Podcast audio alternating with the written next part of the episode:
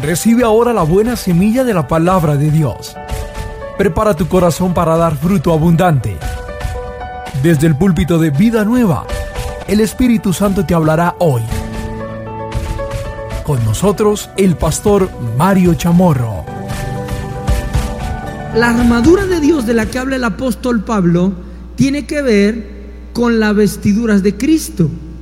Cómo Jesús se viste de fidelidad y de verdad, y esa es su victoria y esa es su fortaleza. Ahora, por otra parte, creo que todos hemos sufrido una infidelidad. Si yo les pido, levanten la mano a quien le han sido infiel, a quien le han mentido, a quien le han traicionado. Creo que a todos en algún momento nos han hecho una falsa promesa. Creo que todos en algún momento de nuestra vida nos hicieron una mala pasada. Algunos de nosotros vimos con dolor la infidelidad de nuestros padres. Y quiero que todos los que tienen hijos entiendan en esta mañana que la infidelidad a tu cónyuge es la infidelidad a tus hijos. Los que más sufren en una infidelidad de sus padres son los hijos. Y muchos de nosotros lo vivimos. Yo viví la infidelidad de mis padres y eso rompió mi corazón. Las mentiras de alguien que decía ser tu amigo y tú le contaste tus secretos. Tú le contaste esas cosas que nadie sabía. Tú le dijiste, ve, me huelen mal los pies, pero no le vas a contar a nadie. Y al otro día en todo el colegio pecuecudo le decían a usted, hermano.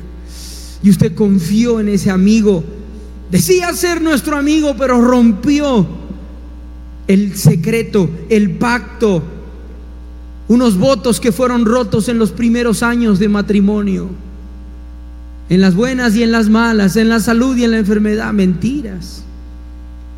Un jefe que se aprovecha de sus empleados de una manera injusta. He escuchado de algunos que le dicen, bueno, empieza a trabajar, trabaja el mes, Dice, disculpe, qué pena, ya un mes llevo acá trabajando y pues la verdad necesito. No, este primer mes es de prueba. Usted debería pagarme a mí, no yo a usted. ¡Ay, qué decepción! Un jefe injusto, aprovechado, un secreto que divulgaron Personas que hablan a nuestras espaldas. Creo que una de las traiciones más dolorosas es enterarte de que están hablando detrás de ti, pero de frente tuyo no te dicen las cosas, pero detrás de ti sí lo dicen. Y eso duele, es una traición. Nos sonríen delante, pero detrás señalan nuestros errores, señalan las cosas que debemos corregirnos y nos sentimos que no estamos rodeados de personas leales, de personas fieles. Y esta mañana, una vez más, como lo he hecho en algunas ocasiones, y no me cansaré de hacerlo, porque alguien lo necesita, quiero pedirle perdón a cada uno de ustedes en nombre de su papá. Si tu papá te mintió, yo quiero pedirte perdón en nombre de tu papá. Tal vez tu papá nunca te va a pedir perdón.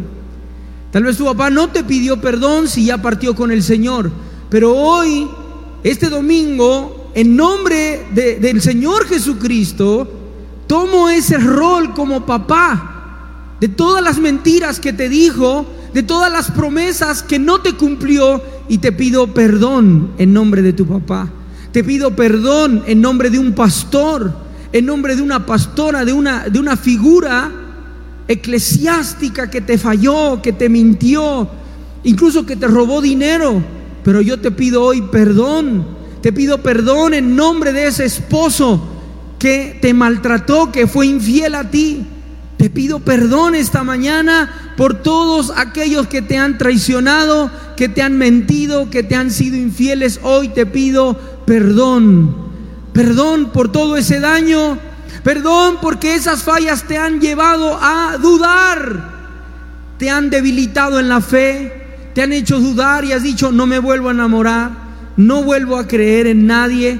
No volveré a creer en una iglesia. No volveré a creer en los pastores. Y por eso hoy a todos los que están ahí conectados en la internet les pido perdón en nombre de aquel que te falló. En nombre de aquella que te falló si fue una figura de autoridad, de liderazgo, te pido perdón en el nombre de Jesús. Y también les pido perdón si en algo yo como pastor les he fallado, si como en algo como pastor yo les he prometido y no les he cumplido algo, pastor, usted prometió esto y no lo cumplió, no lo ha cumplido, también les pido hoy en nombre de Dios que por favor me perdonen. Esta mañana veremos la fidelidad de Dios como un arma vital contra el enemigo y cómo es la fidelidad la que sustenta el carácter de Dios. Pero yo les pregunto, ¿sí me perdonan? Por favor, perdónenme. Sé que alguna falla he cometido o muchas. Les pido perdón. Y pregunto, ¿perdonan a sus padres? ¿Perdonas a tu papá? ¿Perdonas a un pastor, a un líder, a un guía espiritual que te falló? ¿Perdonas esta mañana? Recuerde que nosotros declaramos todos los días casi, hoy decido perdonar, porque es una decisión que debemos tomar y decir, hoy decido perdonar. Muy bien, así que ¿qué es la fidelidad? Parece que todos la comprendemos, pero cuando empezamos a estudiar la palabra de Dios, vamos a un nivel más bonito. El primer pensamiento esta mañana, ¿qué es fidelidad? El diccionario dice que fidelidad es firmeza. Digan todos, firmeza. Digan firmeza. Cuando hablamos de que Dios es fiel, estamos diciendo que Él es firme. Y cuando Dios quiere de nosotros fidelidad, está hablando de que Dios lo quiere a usted firme.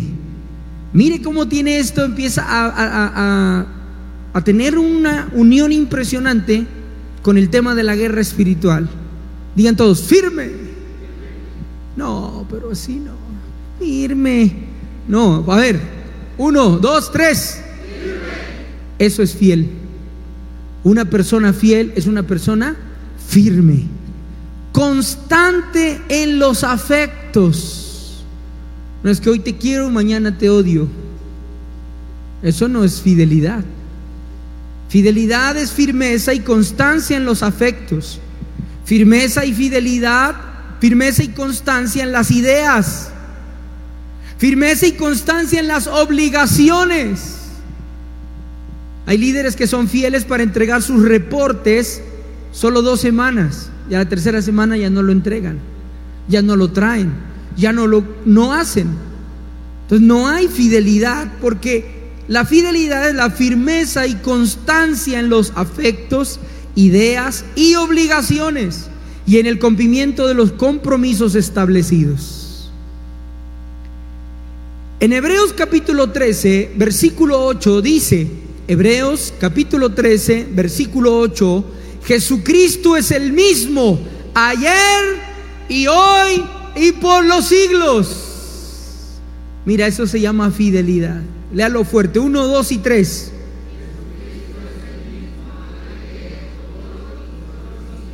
Eso es fidelidad. Pero usted, ayer era uno, ahora es otro y mañana no se sabe. Su familia no sabe si cuenta con usted o no. La iglesia no sabe si cuenta con usted o no. Dios no sabe si cuenta con usted o no. Yo como pastor no sé si cuento con usted o no. Pero una persona fiel, digo, yo sé que cuento con él. Yo sé que cuento con ella. Es firme y constante en sus afectos, en sus ideas y en sus obligaciones. Yo cuento con él. Yo cuento con ella. Los hijos dicen, yo cuento con mi papá. Es el mismo de ayer, hoy y por los siglos. Pero hay padres que solo quieren a los hijos cuando son bebés. Y cuando ya crecen ya no los quieren. Cuando ya son jóvenes y adolescentes los olvidan. Pero qué hermoso es nuestro Dios. Es el mismo de ayer, hoy y por los siglos. Podemos confiar en Él, podemos descansar en Él, podemos apoyarnos en Él, podemos refugiarnos en Él. Esa es la buena noticia esta mañana. Aunque las personas a tu alrededor hayan cambiado, cuando te contrataron te dijeron una cosa, pero luego cambiaron, luego cambiaron otra vez y luego cambiaron otra vez. Y tú, ¿qué, qué pasó aquí? Al principio del noviazgo y de la relación, qué hermoso. No, hay mi, pajarito.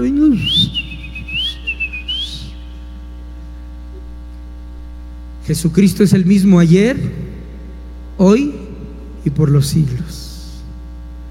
Dígale a tres personas, aprenda de su papá. ¿Cuál papá? Jesucristo. ¿Cuál papá? Jesucristo.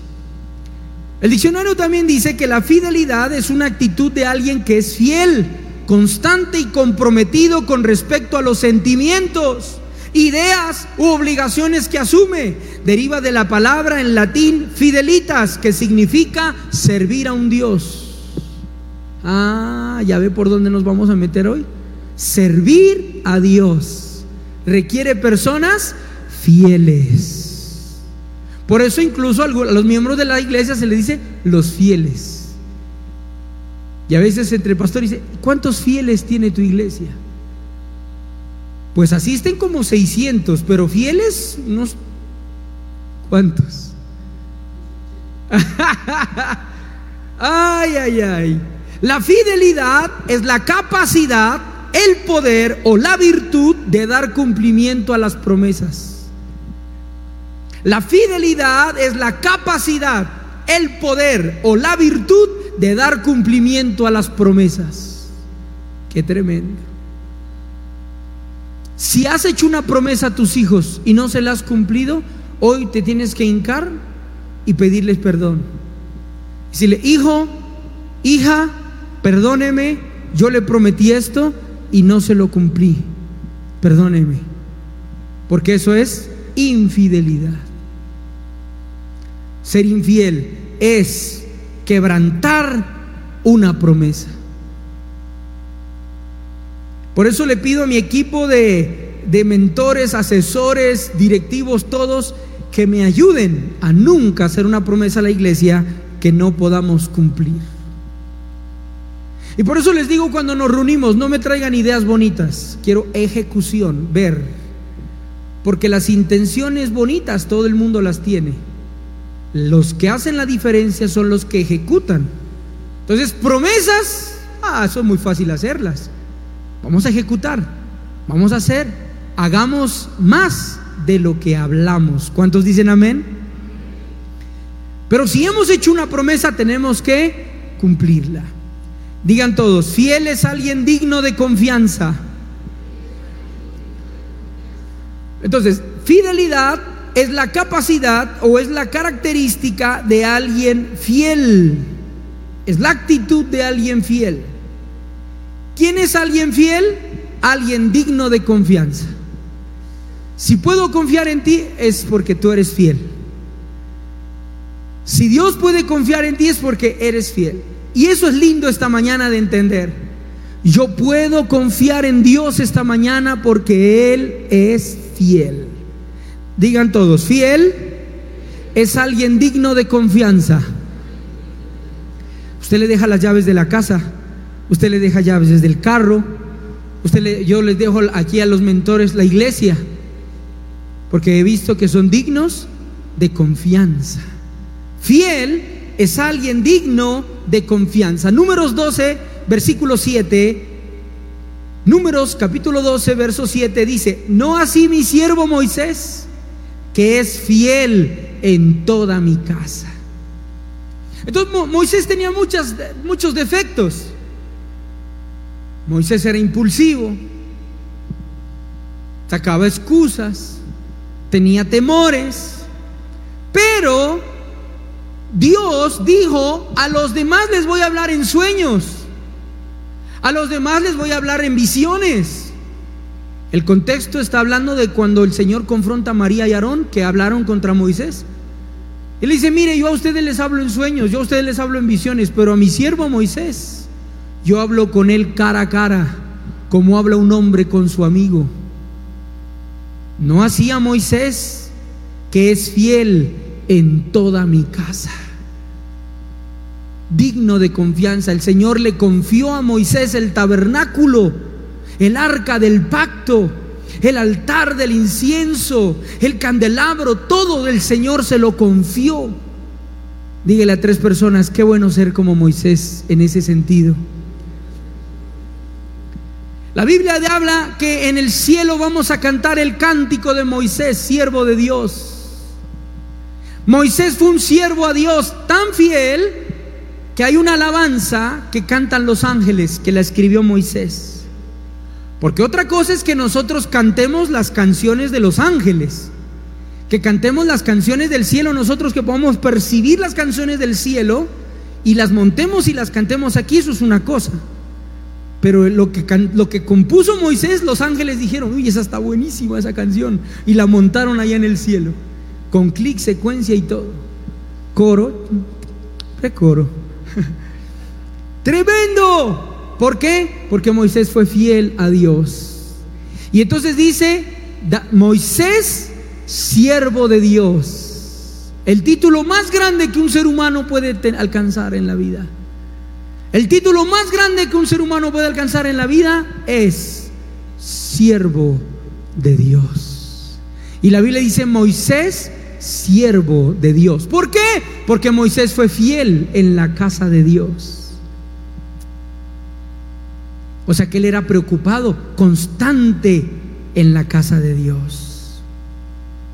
¿Usted ama la casa de Dios? ¿A usted le preocupa la casa de Dios? ¿A usted le interesa la casa de Dios? Bueno, entonces Dios se gozará en ti. Otro significado de la palabra fiel. Número uno, alguien digno de confianza, como Moisés, que Dios le entregó el tabernáculo y le entregó a Israel para que lo saque de Egipto. Pero otro significado sinónimo de la palabra fiel es alguien que no miente, que no es falso que no miente, que no es falso. Pregunto, ¿usted está acostumbrado a decir mentiras? ¿Usted se acostumbró a mentir? Hay personas tan mentirosas que ya no saben ni cómo se llaman, porque han mentido hasta de su nombre. ¿Y cómo es que me llamo? ¿Dónde es que estuve? ¿Qué es que estaba haciendo? ¿Qué fue lo que le dije? A ver, a, mi jefe le dije una cosa, pero a mi esposa le dije otra. Y claro, y al líder, del, y al, al mentor le dije otra cosa. A ver, ¿a quién fue que le dije tal cosa? No sabe ni lo que dice, hermano. Ni él mismo se cree a sí mismo. Dígale a tres personas, los mentirosos no son fieles. Por eso Dios es fiel, porque Dios no miente. Yo, yo le daría un aplauso a mi papá. Fiel, porque no miente. Pregunto, ¿será que hay pastores mentirosos? ¿Será que hay líderes mentirosos? Dígale a tres personas, los fieles son dignos de confianza porque no mienten. No dicen una cosa y hacen otra. No tapan sus con mentiras, no, mentiras no, la verdad. Como, como dice, como dicen, mejor pálido un ratico que colorado todo el tiempo, de una vez, lo que es. En primera, segunda Timoteo capítulo 2, versículo 13 dice, si fuéramos infieles, Él permanece fiel. Él no puede negarse a sí mismo. Qué tremendo. Si fuéramos infieles, Él permanece fiel. Él no puede negarse a sí mismo. Entonces, ¿por qué Dios te es fiel a ti? Aunque tú seas infiel a Dios, ¿sabes por qué Dios es fiel a ti? Porque Él no miente. Entonces, entonces, bueno, usted es infiel y Dios dice, ah, tú me fuiste infiel, yo también te voy a ser infiel, como hacen algunas parejas, ¿no? Ah, tú me fuiste infiel, yo también te voy a ser infiel. No, Dios no. Porque en su naturaleza no existe la infidelidad. Él no puede negarse a sí mismo. Uy, qué tremendo. Entonces dice, aunque tú seas infiel, yo te seré fiel porque yo soy así. Aleluya. Aunque tú y yo somos infiel, Él permanece fiel, Él no puede negarse a sí mismo. Qué hermoso eso. Algunas personas que aprendemos, necesitamos aprender eso. Aunque me mientan, yo no voy a mentir. Aunque me traten mal, yo no voy a tratar mal. porque no puedo negarme a mí mismo, en mi naturaleza no es mentir. Aunque me roben, yo no voy a robar. Me robaron a mí, pero yo no voy a robar. ¿Por qué? Porque yo no soy ladrón. Es lo que está diciendo Dios. Tú me fueres infiel, pero yo no te, porque yo soy fiel. Tú mientes, pero yo no te voy a mentir porque yo soy verdad. Qué hermoso y qué importante aprender eso. Ah, que tú me trates mal, yo te voy a tratar bien. ¿Y por qué no sea bobo? No, no soy bobo. Lo que pasa es que es mi naturaleza. Yo soy luz, yo soy un hijo de Dios y no puedo pagar mal por mal. ¿Cuántos pueden decir amén? En hebreo hay tres palabras que describen la palabra fidelidad la palabra Emet, digan Emet, Emuna y Gesed. Otra vez, Emet, Emuna y Gesed. Vea, ustedes van a salir de vida nueva hablando hebreo. Lo poquito que saben de quechua y español, tres idiomas, ya son políglotas. Emet significa verdad. Digan, Emet es verdad. Y emuna es fidelidad. Y cuando se combinan las palabras emed y emuna, resulta una palabra, roca. Entonces, en hebreo la palabra fiel es roca. Por eso, en Deuteronomio 32, versículo 4 dice, Deuteronomio 32, 4 dice, Él es la roca cuya obra es perfecta, porque todos sus caminos son rectitud, Dios de verdad y sin ninguna iniquidad. No se mueve la roca de los siglos. Él no se mueve, Él no es sí, serás, no sé. No, Él no es así. Él no dice si voy y no va. Él cuando dice si voy es porque va. Y si dice no voy es porque no va. Si Él dice te voy a dar, te da. Él es la roca. Por eso lo sirvo. No me ha fallado. No me fallará. No es una arena en que usted hunde el pie y no sabe a dónde va a parar. No es un barro que se hunde. Es la roca. Usted se puede apoyar en Él. Usted puede apoyar sus sueños su casa, sus finanzas. Usted le puede a Él dar todo, que en Él no hay pérdida, Él es la roca. ¿Le da gloria a Dios por eso? Aleluya. Escriba ahí en los comentarios, Dios es mi roca. Por eso los salmos dicen, roca mía, Aleluya. Salvación mía, mi alto refugio. Ahora, la palabra Gesed se liga con misericordia.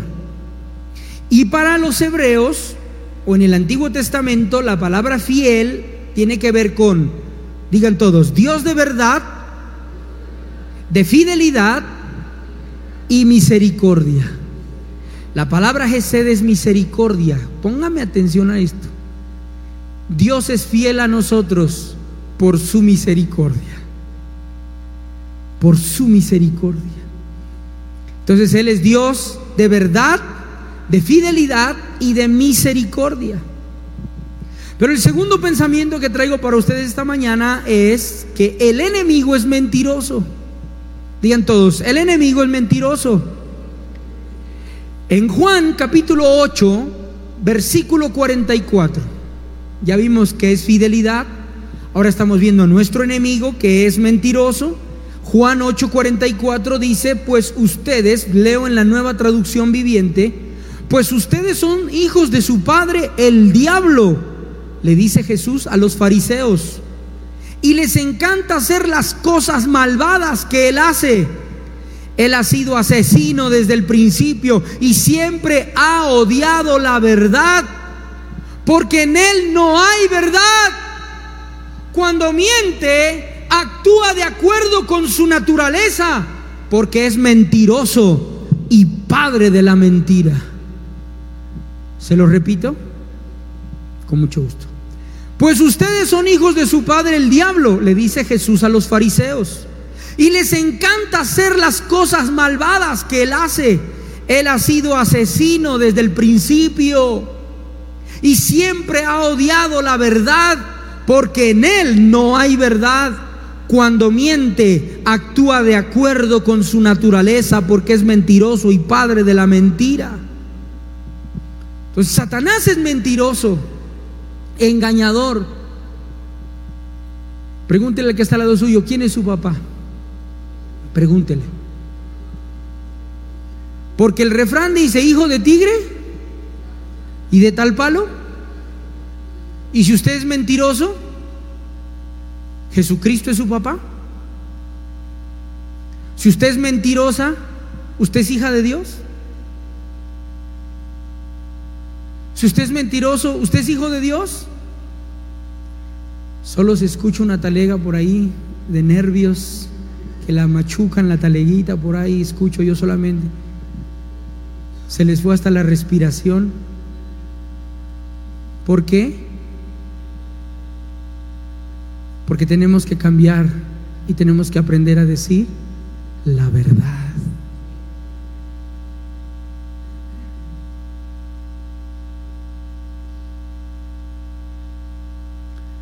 ¿Dónde está? Uy, se va la señal, se fue la señal. Mentira, no se fue la señal. Usted colgó. Ajá. Pregúntele al que está al lado suyo, ¿dónde estabas? Pregúntele.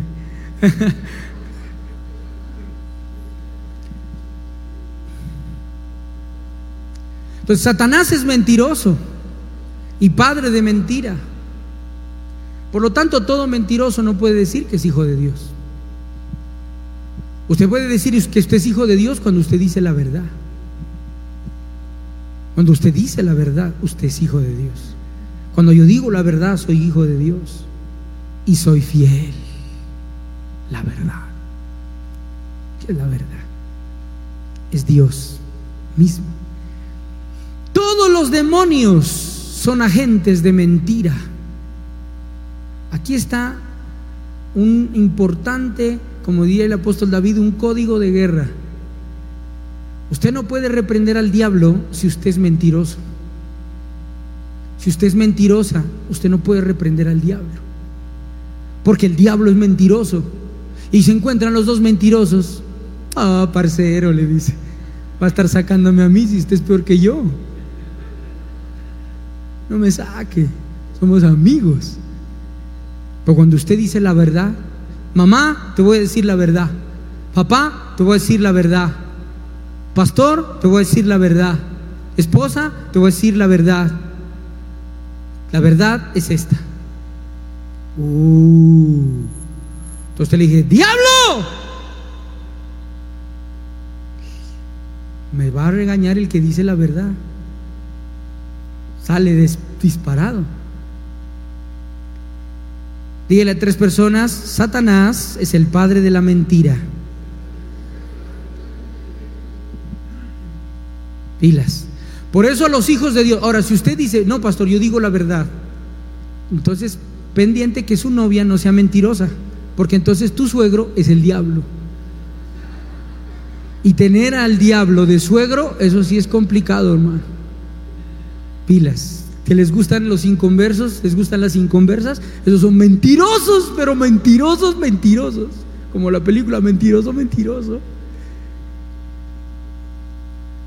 Solteros, Tengan un poquito de sabiduría, por favor, un poquito de inteligencia. No se metan con un mentiroso, con una mentirosa, porque son hijos del diablo. ¿Vas a ser parentesco con Satanás? Como dice aquel salmo, llorarás y llorarás sin nadie que te consuele. Así te darás de cuenta que si te engañan duele. La naturaleza humana no es confiable. Y por eso Dios nos advierte, maldito el hombre que confía en el hombre. Ay, yo confié en él, yo confié en ella y me mintió, él me mintió. Quiero hablarle a alguien que ha, ha, sufrido dolor de traición, infidelidad. Escuche palabra de Dios. No desmayes por la traición de un hombre. No esperes de un ser humano los atributos de Dios. ¿Quieres fidelidad? Sírvele a Dios. Honra a Dios. Camina con Dios, busca a Dios, háblale a Él, cántale a Él, hazte amigo de Dios. Nunca te fallará, nunca te mentirá, nunca te engañará, nunca, nunca lo hará. Pero la palabra de Dios dice, sea todo hombre mentiroso, mas Dios es veraz. En Él podemos confiar. Entonces, ¿qué es esta naturaleza diabólica? Digan todos, un corazón dividido. Como dijo un cantante popular en Colombia, quisiera tener dos corazones, dijo. Imagínense eso. Esa es la naturaleza humana. Aman a Dios pero también la cerveza. Aman a Dios, pero también, ¿qué? ¿Ah? Pregunto esta mañana, ¿usted tiene dos señores en su vida? Un señor es a quien usted le rinde honor y que usted le obedece. ¿Dos señores? El pueblo de Israel tenía dos dioses en un tiempo, Baal y Jehová. Y amaban a Jehová, pero también amaban a Baal. Y el profeta Elías le dijo, así no es, con Dios no es así. Con Dios es todo o nada. Si Jehová es Dios, servirle. Y si Baal es Dios, id en pos de él. Pero Dios quiere hoy que renuncies a todo adulterio en tu corazón. Dos corazones. Una división de sentimientos. Dios, pero también quiero esto. Si yo amo a Dios, pero no puedo dejar esto. Si no puedes dejarlo, entonces pídele al Señor que te lleve. Uy, no, pastor, así nos pongamos tan serios. No, el asunto es serio. Y bien serio. Y te aseguro que si tú te metes con Dios como es, la palabra de Dios dice, para Dios nada es imposible. Para ti es imposible. Y más si te gusta. Ay, no, pastor, yo no la puedo dejar, no la puedo dejar. Si puedes. Lo que pasa es que no quieres. Que no quieres es muy diferente a que no puedes. Dígale que está al lado suyo, a mí no me venís. A mí no me venís que no puedo, que no quieres es muy diferente. Quiero que leas en tu casa el libro del profeta Oseas. Jovencito, guardado para Dios, sacerdote, lindo, lindo, lindo. Haga de cuenta un Juan Daniel, un Felipe, así lindo. ¿Por qué se ríen?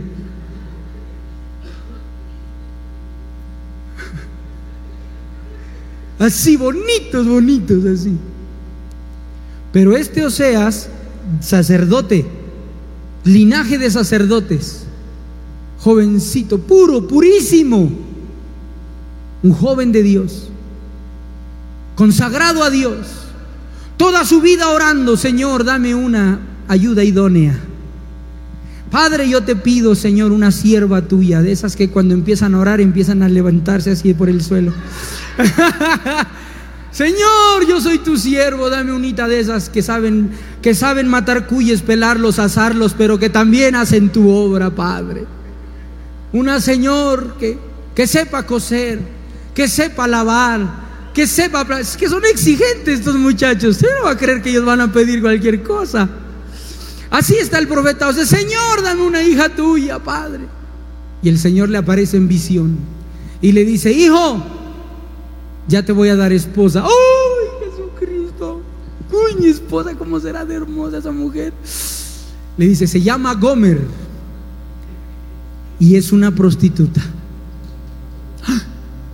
Y ellos no podían ni acercarse ni tener contacto. Pero ¿cómo es esto que me vas a... Si yo me he guardado toda mi vida. Y le dice el Señor, porque así es mi pueblo, que va tras sus amantes por un poco de dinero.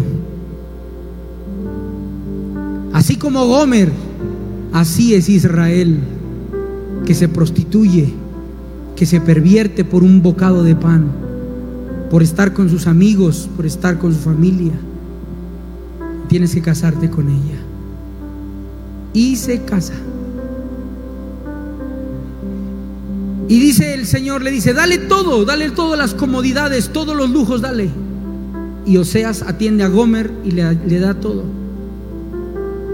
Y tienen hijos, dos hijos, uno se llama Jezreel y la otra Lou Rama, una niña, un niño y una niña. Y cuando los niños tienen dos años, ella se vuelve otra vez a la, a la prostitución. Imagínense eso. Queda Oseas con los dos niños con Jezreel y Rama Y el Señor le dice, hijo, porque ya, o sea, es como que dice, ya me libré, ya me puedo volver a casar. Y aquí ya se fue y el Señor le dice, no, ve a buscarla. Padre, por favor, ella se fue, yo no la saqué. Tráeme la sierva que yo te había pedido. No ve a traer a Gomer. ¿Por qué? Porque así soy yo. Aunque mi pueblo me sea infiel, yo lo voy a buscar. Vengan otra vez. Y ahí se va Oseas otra vez a llamar a Gomer. Gomer, venga. Ahí en la casa están los niños. Yo he sido un buen esposo. No le he hecho faltar nada. Y le va a rogar que vuelva. Y vuelve. Y se está otro tiempito y otra vez, como dicen en Pasto, Nariño, no se me disculpan en otras regiones, pate perro. Otra vez va para la calle, esas paticas le pican y se va otra vez. ¿Cuántos aquí me están viendo, escuchando y se han apartado del Señor? Del Dios fiel, del Dios bueno, que nunca te trató mal, que nunca te falló. Pero dices, me voy, me voy al mundo, me voy al pecado y te has prostituido. Hoy el Señor te dice, ya no quiero que seas un Gomer, una Gomer. Quiero que a partir de hoy tú seas fiel a mí como yo soy fiel a ti. ¿Cuántos dicen amén?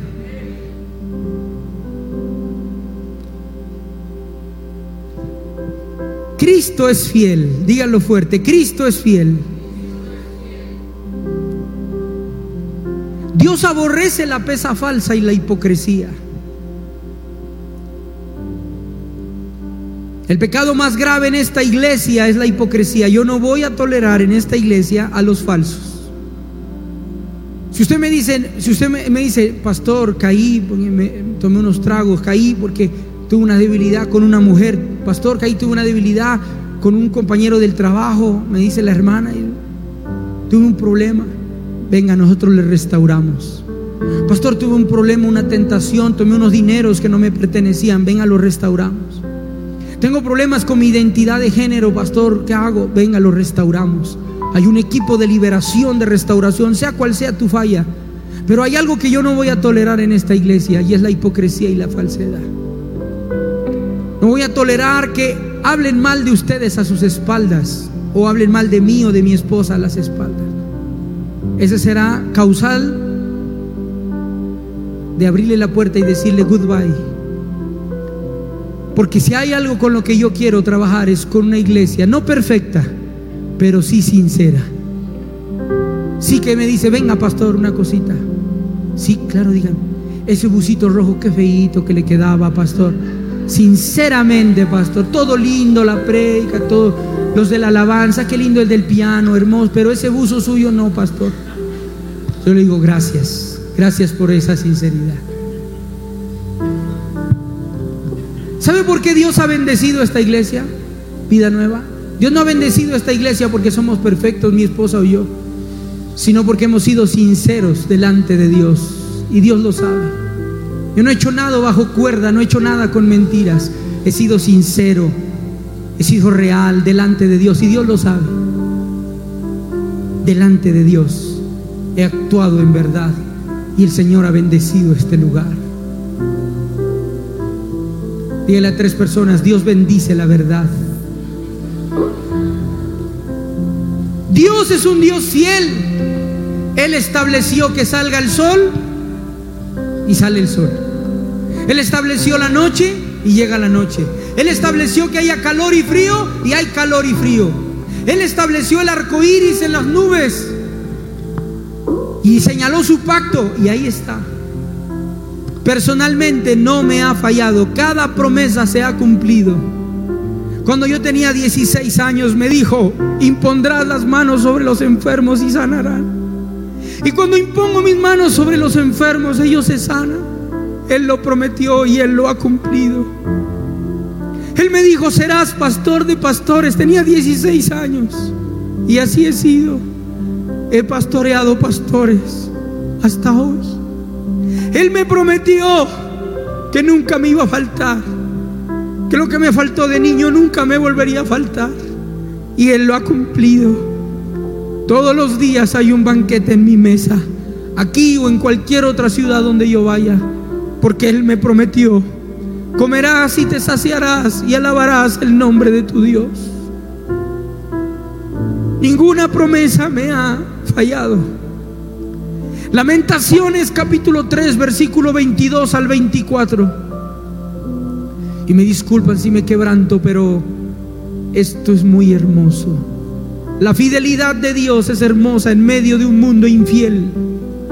Y Lamentaciones 3:22 al 24 dice, por la misericordia de Jehová no hemos sido consumidos, porque nunca decayeron sus misericordias. Nuevas son cada mañana, grande es tu fidelidad. Mi porción es Jehová, dijo mi alma, por tanto en él esperaré. En primera de Juan capítulo 1, versículo 9 dice, si confesamos nuestros pecados, Él es fiel y justo para perdonar nuestros pecados y limpiarnos de toda maldad. En el Salmo 100, versículo 5 dice, porque Jehová es bueno, para siempre su misericordia y su verdad, o sea, su fidelidad, la palabra hebrea, y su fidelidad por todas las generaciones. Él me prometió que mis hijos lo, lo, van a servir. Y yo quiero que recibas esa promesa. Dice, y su fidelidad por todas las generaciones. La fidelidad de Dios se manifestará en tus hijos. La fidelidad de Dios seguirá con tus nietos. Un día usted y yo moriremos y partiremos con Él. Pero Él promete que Él seguirá trabajando con nuestros hijos y los hijos de nuestros hijos. Termino esta mañana en Efesios capítulo 6, versículo 13 al 17. Efesios capítulo 6, versículo 13 al 17. Por tanto, Tomad toda la armadura de Dios para que podáis resistir en el día malo y habiendo acabado todo, estar firmes. Digan firmes. ¿Ves? Termino con la palabra que empecé. Firmes. Eso es fieles. Firmes. Verso 14. Estad pues firmes.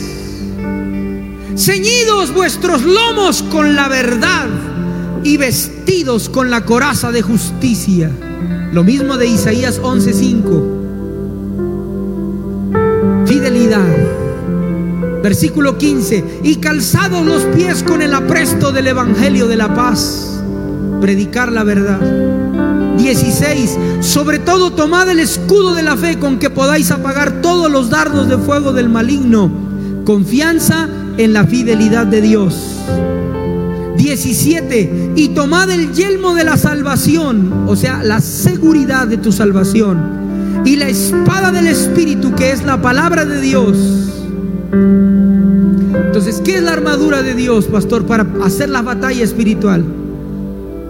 la fidelidad, ser fiel a Dios, la verdad de su palabra. Entonces, cuando usted se arma de esa verdad, no hay demonio que pueda con usted, hermano. No hay brujería, no hay hechicería, no hay agorero, sortílego, adivino, chamán, no hay nada que pueda. Cuando usted tiene la armadura de Dios, desde la cabeza hasta los pies, usted se arma de fidelidad y se arma de la confianza en el Dios bueno. Hay momentos en que siento tanta oscuridad a mi alrededor, tinieblas, hordas de demonios a mi alrededor, pero yo estoy confiado en Él. Y yo le digo, Señor, si me tocan es tu propósito. Algo me quieres mostrar, algo me quieres enseñar. Y no, no pueden, porque tengo la armadura de Dios. Termino, Lucas 6:10. Lucas capítulo 6, versículo 10 dice, el que es fiel en lo muy poco, también en lo más es fiel.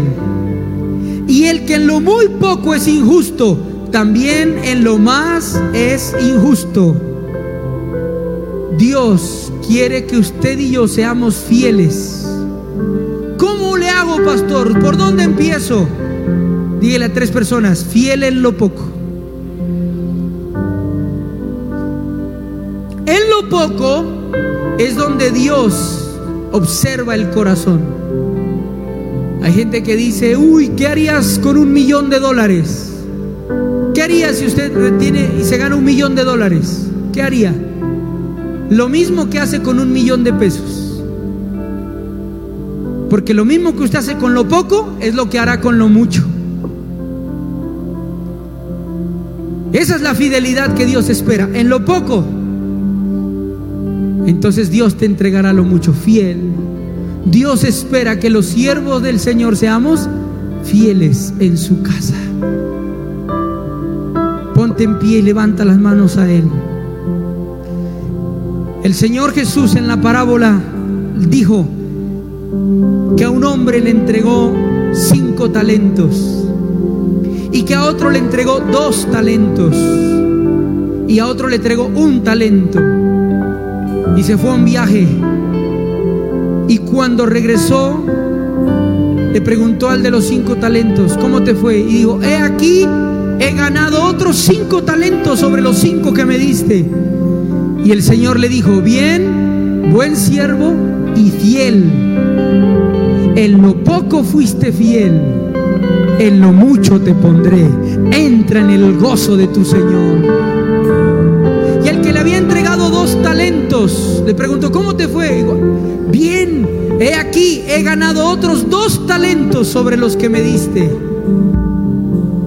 Y le dice, bien, buen siervo y fiel, en lo poco fuiste fiel, en lo mucho te pondré. Y al que le entregó un talento, le preguntó, ¿y tú qué hiciste? Le dijo, lo enterré, porque tuve miedo, que tú eres severo y le dice, siervo inútil. Si sabes que yo soy duro, ¿por qué no al menos llevaste el talento al banquero para ganar intereses? Echado a las tinieblas de afuera, donde están los infieles, ahí hacer el lloro y el crujir de dientes. Sabemos que este mensaje ha sido de bendición para tu vida y queremos que llegue a muchas personas más. Hoy puedes ayudarnos a cumplir con la gran comisión de Jesucristo, haciendo tus donaciones a la cuenta de ahorros Bancolombia. 87 90 00 00 350 87 90 00 00 350 Vía Nequi 316 741 27 61 o vía Davi Plata 317 368 63 84 no lo olvides, vía Neki 316-741-2761 o vía Davi Plata 317-368-6384. Te esperamos en la ciudad de Pasto, carrera 18A, número 903, barrio Atahualpa, avenida Panamericana, frente a Circo.